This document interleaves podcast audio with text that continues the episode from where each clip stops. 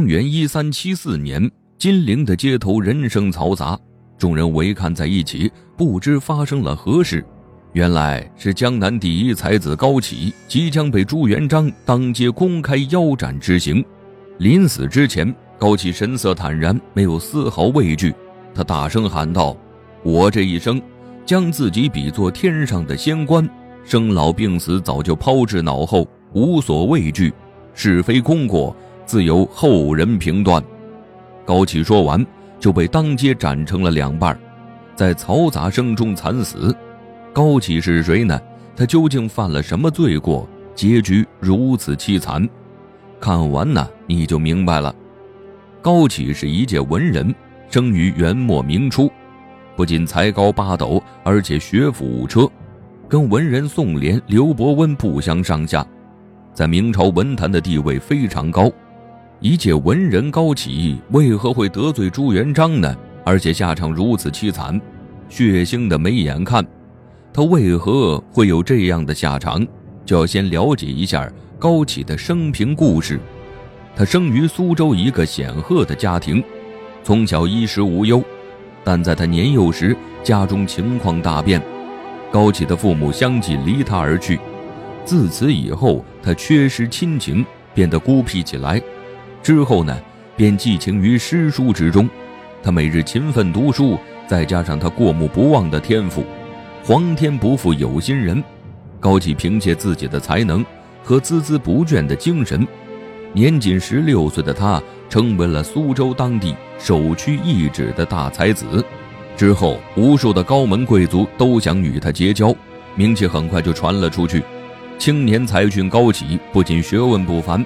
而且志向也不凡，他一生只有两个理想：要么将他饱学之书被世人所用，建功立业，留下功名；要么归隐山林，远离这红尘乱世，不再过问世事。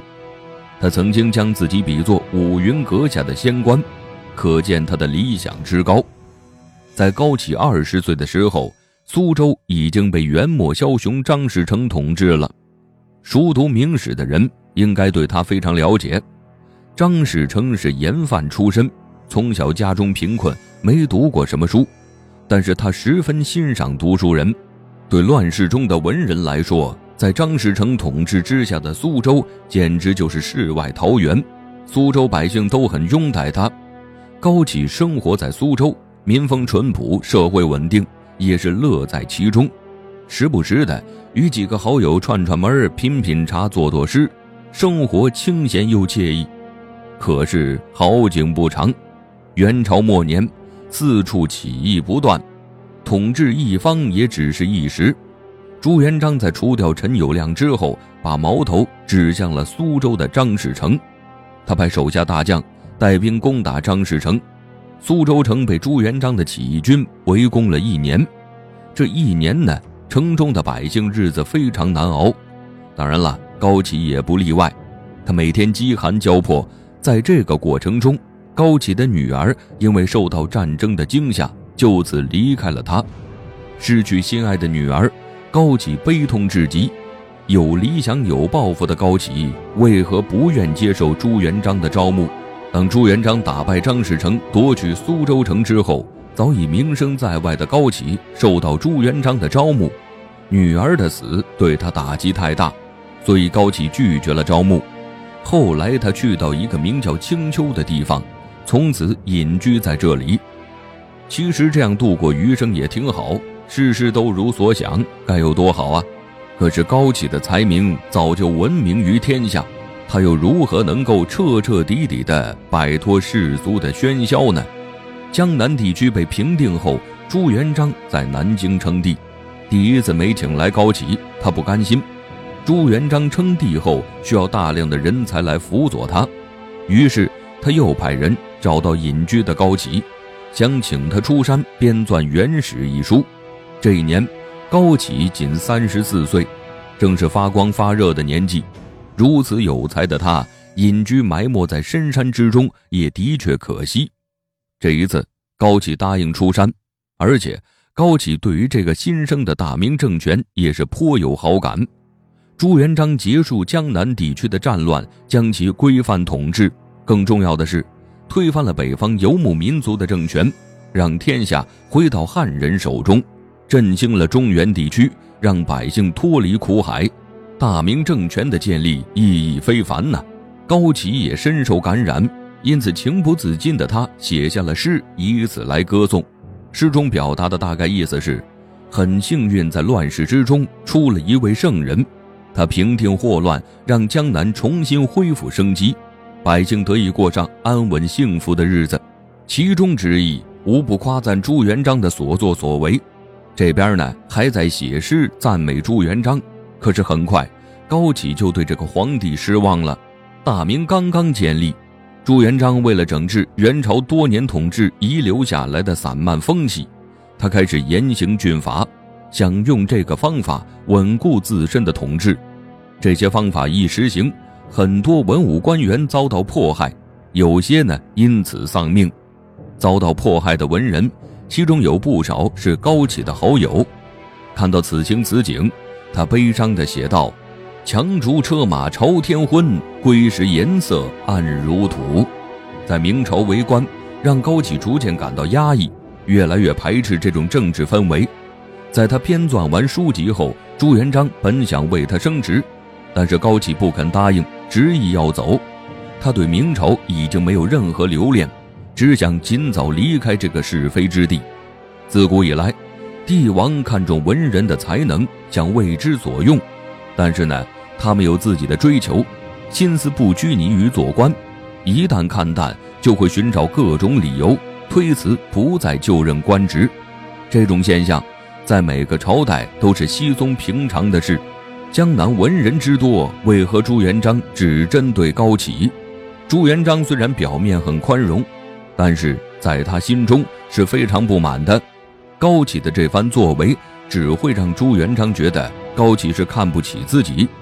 他返乡之后，朱元璋心有芥蒂，一直派人在暗中监视高启，想寻找一个机会好好教训一下他。也不枉他苦苦派人监视，很快。机会就来了。公元一三七四年，任苏州知府的魏官准备翻修一下衙门，这里呢曾是张士诚的宫殿。魏官找到才华出众的高启，想让他帮忙做一首诗。高启接到请求后，拿起桌上的毛笔，灵感一下涌上心头，洋洋洒洒地写下一篇文章。就是这篇文章要了他的命。派去监视的人。很快就将文章递到了朱元璋面前，他仔细查看后勃然大怒。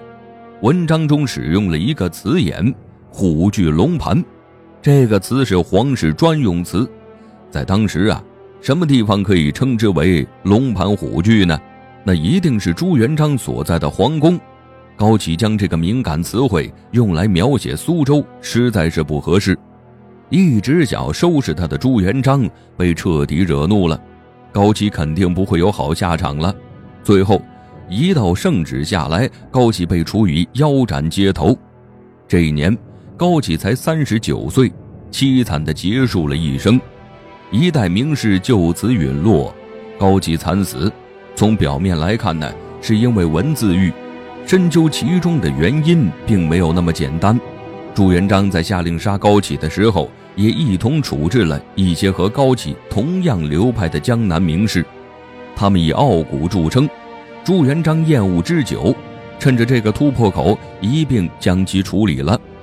这些人惨死的原因，就是不与朝廷合作，清高而不自知，让皇帝非常不满。不服管就清理掉。为什么如此肯定呢？是因为之后的一条规定。